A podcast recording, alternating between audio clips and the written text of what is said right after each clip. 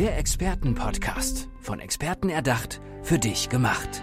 Experten aus nahezu allen Bereichen des Lebens geben wertvolle Tipps, Anregungen und ihr geheimes Know-how weiter. Präzise, klar und direkt anwendbar. Von A wie Affiliate bis Z wie Zeitmanagement. Der Expertenpodcast macht dein Leben leichter. Ja, herzlich willkommen zu einer neuen Folge im Expertenpodcast. Mein Experte heute Morgen ist der Ingo Stefan. Ingo, schön, dass du da bist, unserer Einladung gefolgt bist. Ingo, erzähl unseren Zuhörern kurz, wer so du bist, was du so machst und was du so tust. Ja, herzlichen Dank für die Einladung. Ich komme aus Österreich und dort ist einiges im Umbruch. Das wird auch in Deutschland nicht anders sein wie auch in der Schweiz. Und mein Spezialgebiet ist das Change Management. Ich begleite Firmen dabei, aus einem komplexen, dynamischen Prozess heraus äh, den so zu gestalten, dass er auch sinnvoll und zielgerichtet für die Firma abläuft. Heißt im Detail etwas genauer? Change also Management. müssen mehr auf deine Arbeit eingehen? Genau. Also für Change Manager wird man, also als Change Manager wird man gerufen, wenn die Veränderungsprozesse größer sind, komplexer sind, dynamischer sind oder aber auch in der Firma relativ wenig Erfahrung dafür im Umgang mit solchen Prozessen stattfindet. Meine Aufgabe ist es dann zu schauen, dass die Leute, die dort beteiligt sind, zu Betroffenen werden und dort beitragen, den Wandel zu gestalten, dass sie eben teilhaben können an dieser Entwicklung, weil dadurch die Identifikation mit dieser Veränderung wesentlich höher ist und die Umsetzungswahrscheinlichkeit und auch die Erfolgswahrscheinlichkeit dieser Veränderung deutlich gestiegen ist. Und meine Aufgabe ist es eben dabei zu schauen, dass alle gehört werden, sich einbringen können und wenn gestritten wird, dass dann möglichst kurz gestritten wird, dass dann auch die Luft draußen draußen ist und man wieder mit klarem Kopf an die Sache gehen kann. Heißt, du gehst in Unternehmen und hast da mit Führungskräften zu tun, die auf Führungsebene arbeiten, mit ihren entsprechenden Angestellten. Genau, so beginnt zumindest einmal der Prozess, dass mhm. die Führungskräfte sagen, wir brauchen Unterstützung, wir holen uns eine Begleitung, die uns professionell durch den Prozess durchplant und durchmoderiert. Ja. Und meistens geht es dann aber so los, dass wir top-down weiterarbeiten, mit der Basis unten Lösungen erarbeiten, die wir dann wieder ans Top-Management zurück raufspielen. Das ist dieses berühmte U, dass das Top-Down und Button-Up eben durchgeführt wird. Dadurch kriegt man gute Verankerung über alle Unternehmensebenen und da sind im Grunde genommen stellvertretend für alle Ebenen, für alle Bereiche immer eine gewisse Anzahl von Menschen dabei. Kommt darauf an, wie stark die einzelnen Gruppen sind und die arbeiten damit, so wie jeder gehört und es ist nicht nur eine Top-Management-Entscheidung. Okay, habe ich verstanden. Äh, klingt da sehr interessant. Gab es denn auch, äh, wie lange machst du das schon? Ich habe 2006 mit Teamtrainings begonnen, bin dann ins Coaching weitergegangen. Uh, Outdoor, uh, wirklich raus in den Wald. Ich komme aus den Bergen. Wir haben sehr viel in der sogenannten Alpinpädagogik gearbeitet. Das heißt, wir gehen auf die Alpen, wir gehen in den Berg, wir gehen in den Fels, um dort zu klettern, um dort zu arbeiten, zu gewissen Themenfeldern. Der Vorteil ist, man kippt sofort aus der alltäglichen Routine raus. Man ist an der frischen Luft. Wenns Wetter schön ist, sind sowieso alle happy baby gut aufgelegt. Ja. Und dann brechen Muster auf und die Veränderungsbereitschaft steigt enorm. Damit habe ich gestartet und dann habe ich gesagt, das da geht war mehr. Aber, wenn ich kurz unterbrechen darf, ja, gerne. in kleinen Gruppen oder in kleinen Abteilungen oder waren das äh, Gruppen, die äh, bei euch bei dir angefragt haben und ihr, ihr habt dann die Umsetzung gemacht? Ja, die Gruppen sind dann kleiner, maximal so 20 Personen, die dann auf uns zukommen, wo wir sagen, okay, wir haben ein gewisses Thema oder die alljährliche Klausur, die zu bearbeiten ist und da wollen wir uns mit uns selbst auseinandersetzen und die kommen dann zu uns äh, und wir besprechen dann das Thema und arbeiten es auf. Das kann jetzt ein Prozessthema sein, ein Qualitätsthema sein oder einfach auch das Kommunikationsthema in der Gruppe selbst. Wie arbeiten wir zusammen? Wie wollen wir gemeinsam arbeiten? Das machst du aber immer noch? Ja, das ist jetzt ein kleiner okay. Bausteil des gesamten Change Managements. Im Laufe meiner Karriere hat sich das dann ausgeweitet. Über Führungskräfte-Coaching ähm, habe ich mir dann weiterentwickelt, auch zu Großgruppensettings, wo bis zu 2000 Leute im Saal sind, mit denen man dann ebenfalls arbeiten kann. Mache ich naturgemäß nicht mehr alleine, aber dann schickt man die Leute in die einzelnen Arbeitsfelder, in die Arbeitsräume. Sie kommen mit Ergebnissen zurück und dann wird halt mit einer großen Energie gearbeitet. Das heißt, von kleinen Gruppen über Einzelpersonen bis hin zu wirklich stadthallenmäßigen großen Veranstaltungen ist jetzt im Change Management möglich, die Module so anzuordnen, wie es der Prozess halt erfordert. Kommt immer darauf an, was man im Hintergrund möchte und wo die Firma den Erfolg sieht. Was die Zielsetzung des Unternehmens ist auch. Genau, exakt, ja. ja. Genau. Gibst du denn auch Vorträge jetzt nur in Unternehmen oder auch auf der Bühne? Oder ist das auch vielleicht ein, ein Ziel von dir oder ein nächster Step? Die Bühnenauftritte sind für mich ein wichtiger äh, Bestandteil, um sichtbar zu werden, nach außen zu gehen, damit möglichst viele Leute sehen, es gibt überhaupt Change Management. Gerade in den kleinen und Mittelunternehmen ist es oftmals der Fall, dass die nicht wissen, dass es diese Profession gibt und was die macht und wie viel sie kostet und was, wie lang der Prozess dauert und wie überhaupt der Change funktioniert. Und dafür ist die Bühne sehr gut, den Leuten einfach zu sagen, uns gibt es, das können wir und in diese Richtung können wir gemeinsam arbeiten. Die Bühne hat aber noch einen zweiten wesentlichen Aspekt. Momentan leben wir in einem sogenannten radikalen Wandel. Was heißt radikal? Es ist nicht nur eine kontinuierliche Veränderung und Verbesserung erforderlich, um erfolgreich zu sein in der Zukunft, sondern aufgrund der Umgebungseinflüsse, die auf unsere Gesellschaft einwirken, dem man sich nicht entziehen kann, verändert sich unsere Gesellschaft nachhaltig.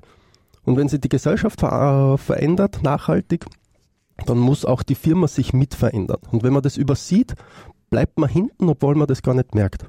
Ein bisschen ein Problem war das in der, Nach äh, in der vergangenen 20 Jahren, dass wir immer besser in die Qualität gegangen sind, das heißt in die Tiefe der Produkte und Dienstleistungen, dort besser, schöner, fröhlicher geworden sind.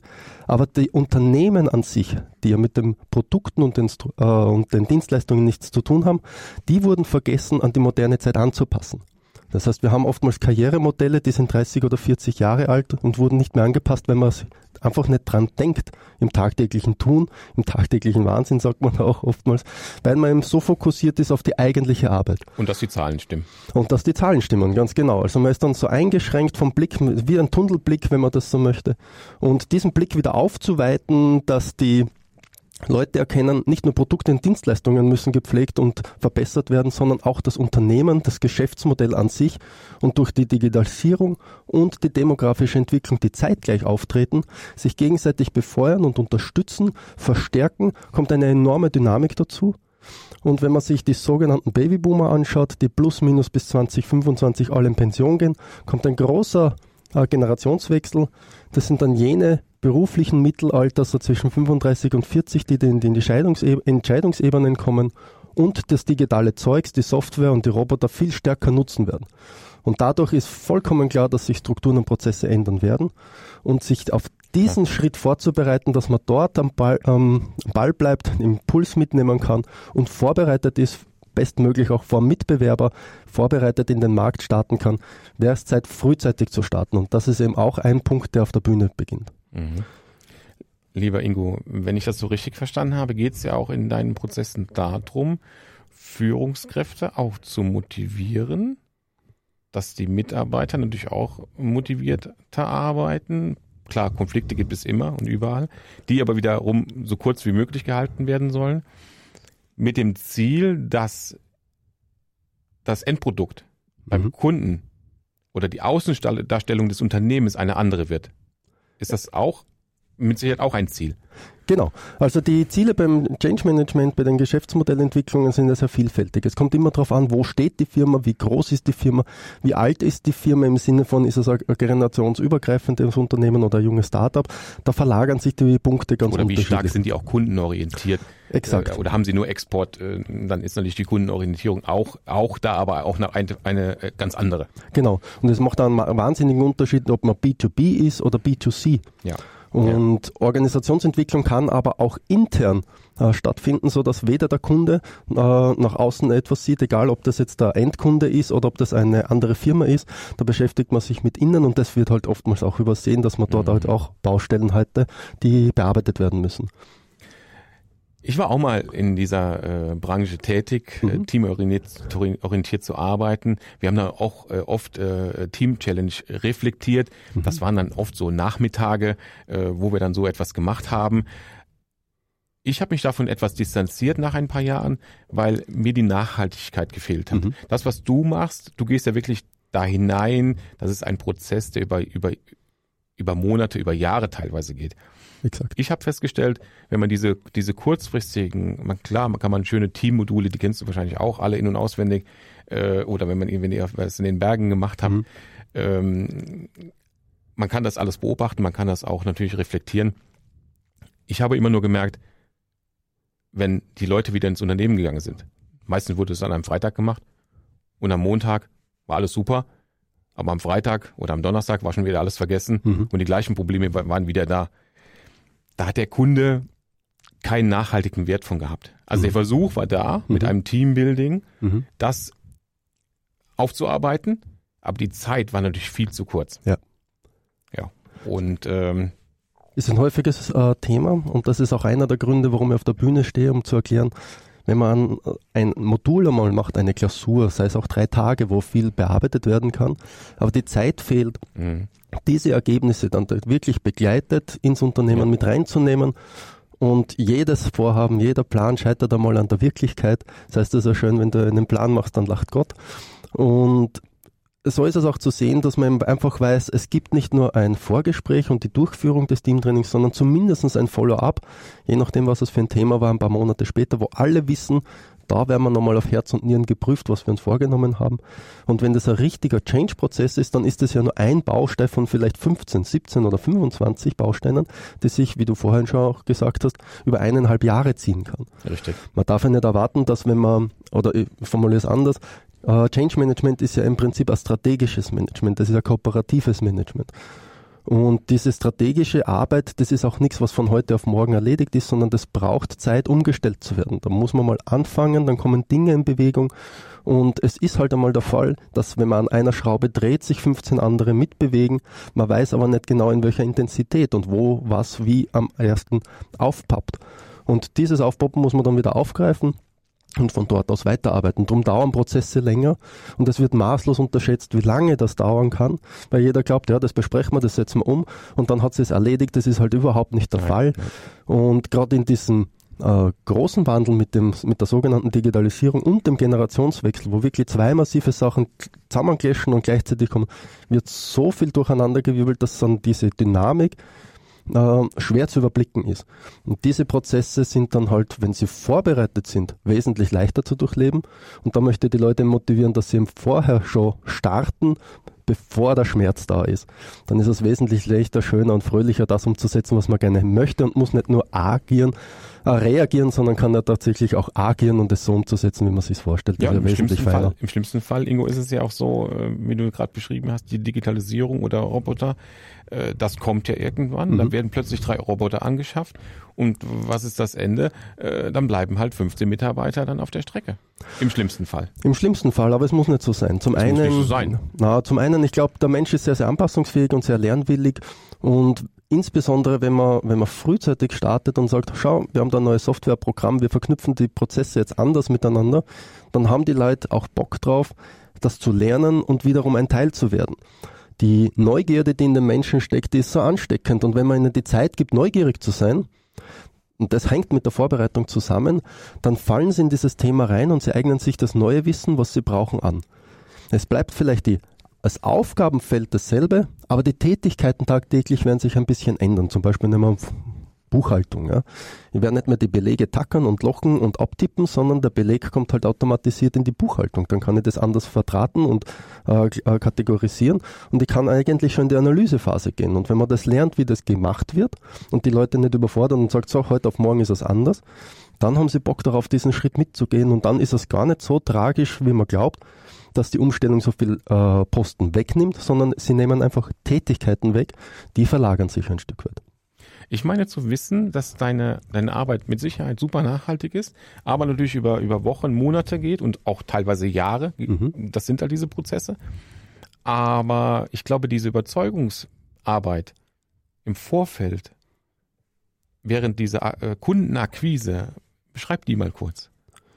Wie, wie bekommst du es den Führungskräften ja, über, über diese Vorträge, richtig? Aber vielleicht nochmal im Detail.